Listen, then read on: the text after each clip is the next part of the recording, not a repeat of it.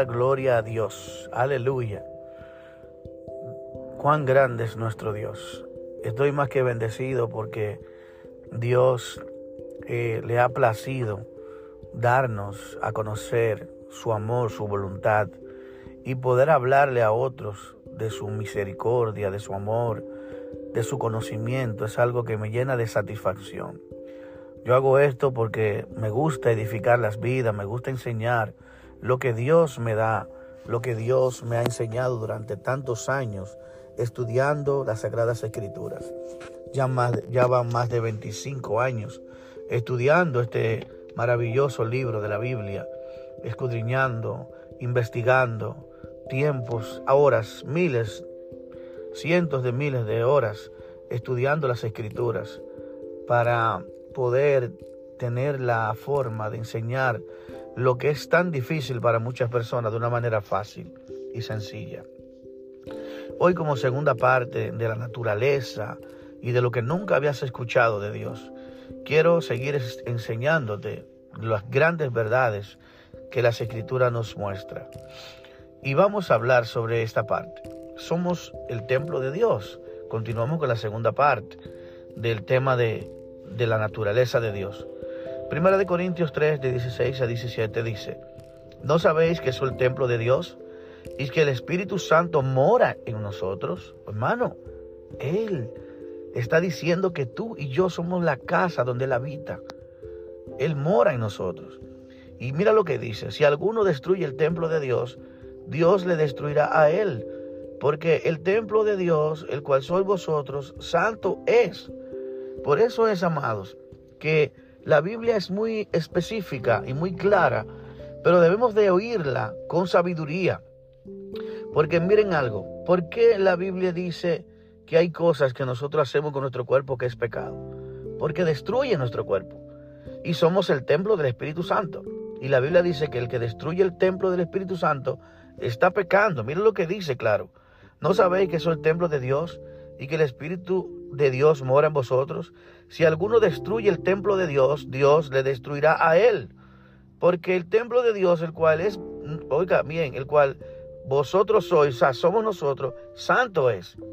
Porque una persona que fuma, que usa juca, que, que bebe en exceso y que hace muchas cosas, por ejemplo, la glotonería en exceso hace daño porque la destruye nuestro cuerpo. El cigarrillo destruye nuestro cuerpo. El alcohol en exceso destruye nuestro cuerpo. Y todo lo que tú hagas con tu cuerpo que eh, eh, exceda lo normal, que autodestruya tu vida, también es pecado. Por eso es, amado, que tenemos que entender esa parte. Dios destruirá a los que destruyen el templo de Dios. Entonces seguimos. ¿Qué función hace el Espíritu Santo? Vamos a ver. ¿Qué función hace en mi vida el Espíritu Santo? Si tú no lo sabías, lo vas a aprender. Juan 14, 26. Si buscas en tu Biblia vas a corroborar todo lo que te estoy diciendo. Dice, ¿qué hace el Espíritu Santo? Uno de las cosas es recordarnos todas las cosas que están escritas en la Biblia. Dice, más el consolador, el Espíritu Santo, a quien el Padre enviará en mi nombre, que Él es el Padre también, Él os enseñará todas las cosas y os recordará todo lo que yo les he dicho. Aleluya. Bien, el Espíritu Santo nos recordará todas las cosas que Cristo nos ha dicho. Bendito sea el Señor. Y no solamente, también nos enseñará como maestro. Punto número dos que hace el Espíritu Santo. Da testimonio acerca de Cristo. San Juan 15 del 16 al 27 dice, pero cuando venga el consolador, a quien yo os enviaré del Padre, el Espíritu de verdad, el cual procede del Padre, Él dará testimonio acerca de mí. Y ustedes darán testimonio también, porque habéis estado conmigo desde el principio. Bendito Dios. Juan 16, al 8, del 16, del 8 al, al 11, nos dice que también el Espíritu Santo convence al mundo de pecado y de juicio. Esa es otra de las cosas que hace el Espíritu Santo. Convence de pecado y de juicio.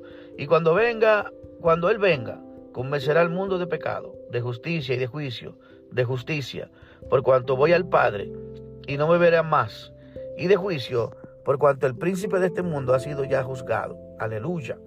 Punto número cuatro, que hace el Espíritu Santo en tu vida y en mi vida. nos proporciona el poder para ser testigos de Cristo. Aleluya. O sea, para testificar de Cristo. Es necesario la ayuda del Espíritu Santo. Hechos 1.8 dice, pero recibirán poder cuando haya venido sobre ustedes el Espíritu Santo y me serán testigos en Jerusalén, en toda Judea, en Samaria y hasta lo último de la tierra.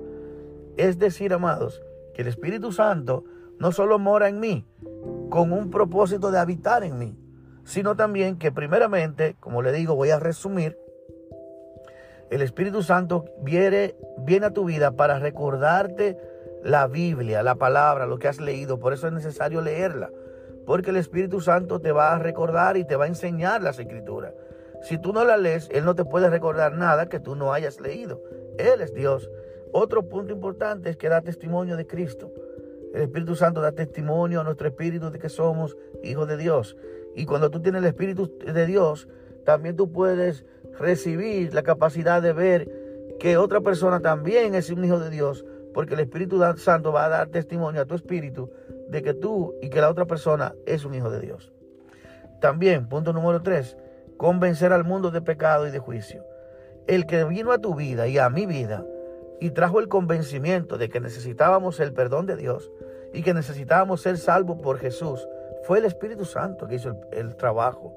Él es quien convence de pecado y de juicio. Aleluya. Y el punto número cuatro, nos proporciona el poder para ser testigo de Cristo.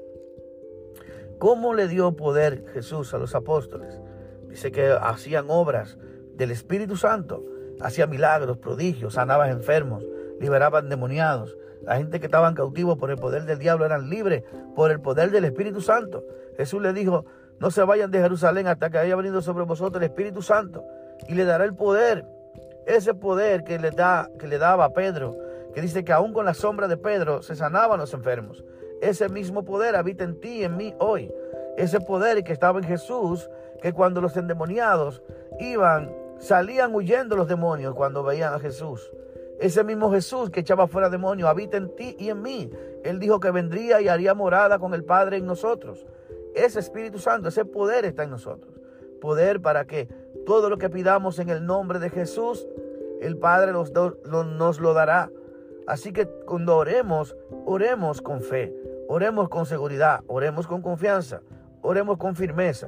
Pidamos a Dios, porque el mismo Jesús dice, pedid y se os dará, buscad y hallaréis, tocad y se os abrirá.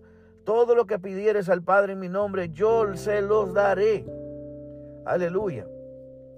Cuando tenemos al Espíritu Santo y le oramos a Dios, tenemos la aprobación de Dios para que el Padre nos escuche y podamos recibir en el nombre de Jesús todo lo que hayamos pedido a Dios. El Espíritu Santo es lo que sella a la persona y nos hace propiedad de Dios.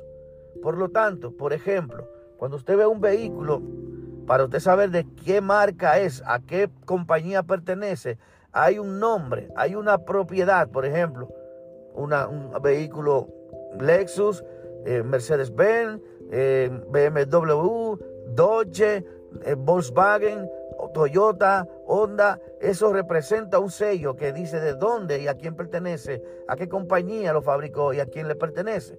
Por lo tanto, asimismo el Espíritu Santo viene como un sello a nuestras vidas.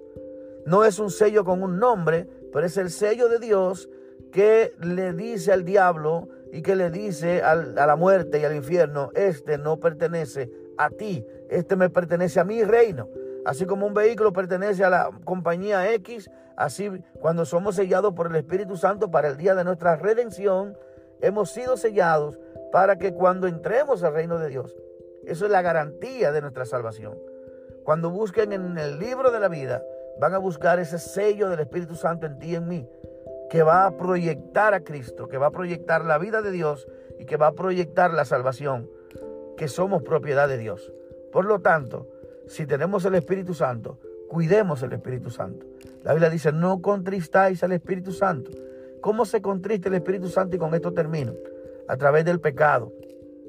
Cuando nosotros desobedecemos a Dios de manera deliberada, sabiendo que no debo cometer un pecado, que no debería de ofender a Dios haciendo esas cosas que puedo hacer, que tengo tentaciones, que tengo deseos humanos, carnales de hacerlo, cuando yo me aún conociendo, me, lo hago por encima del conocimiento, entonces el Espíritu Santo se contrista, se va apagando, se entristece, se siente mal, porque es santo. Nosotros somos eh, seres naturales, pero el Espíritu de Dios es santo y Él desea que tú y yo estemos limpios para que Él fluya con toda libertad y con todo poder. El Espíritu Santo no puede obrar en nuestras vidas de manera poderosa y abundante como Él quisiera si está apagado, si está eh, entristecido, si está contristado, porque nuestra desobediencia de manera voluntaria eh, nos nos pone en una posición donde no es adecuada para Dios. Bendito sea el Señor. Así que no contristáis el Espíritu Santo con el cual fuiste sellado para el día de la redención, dice el Señor. ¿Y cómo lo podemos hacer? Pidiéndole a Dios perdón. Porque cada día pecamos, cada día ofendemos a Dios, pero tenemos entrada libre, acceso al lugar santísimo para entrar a pedir a Dios socorro y pedirle a Dios su ayuda. Él es nuestro ayudador. Si caemos, Él nos levanta. Si fallamos, Él nos perdona. Así que siempre que tú falles, siempre que tú peques, pídele a Dios perdón, que Él tiene una gracia abundante para perdonarnos todos nuestros pecados. Dios te bendiga y Dios te guarde. Y vamos a seguir edificando sobre la roca tu vida. Así que comparte con tus seres queridos, tus hermanos, tus amigos, tus familiares y todos tus seres queridos que tú quieres llevarle el mensaje de parte de Dios. Bendiciones para ti y tu familia. Dios te guarde y seguimos edificados sobre la roca. Dios te bendiga.